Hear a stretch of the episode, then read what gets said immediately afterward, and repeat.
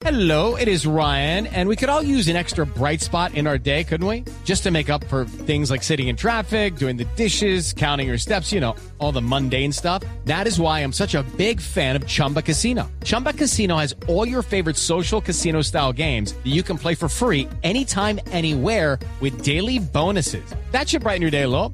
Actually, a lot. So sign up now at chumbacasino.com. That's chumbacasino.com. No purchase necessary. BGW. Void were prohibited by law. See terms and conditions. 18 plus. Blue Radio logró conocer el más reciente reporte de las acciones de las FARC luego de que suspendieran el cese al fuego unilateral a finales de mayo. La guerrilla ha incrementado de manera sustancial sus acciones dejando un saldo de 145 ataques con 24 personas muertas.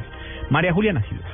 Un informe realizado por la CERAC reveló que en 56 días que van desde que las FARC terminaron el cese unilateral al fuego, se han registrado 145 acciones ofensivas por parte de este grupo armado, hechos en los que han perdido la vida dos civiles, 13 policías y 9 militares, además de causar heridas a 66 personas, 22 civiles, 25 policías, 15 integrantes del ejército y a 4 de la Armada. Además, se reportó el reclutamiento de dos menores de edad.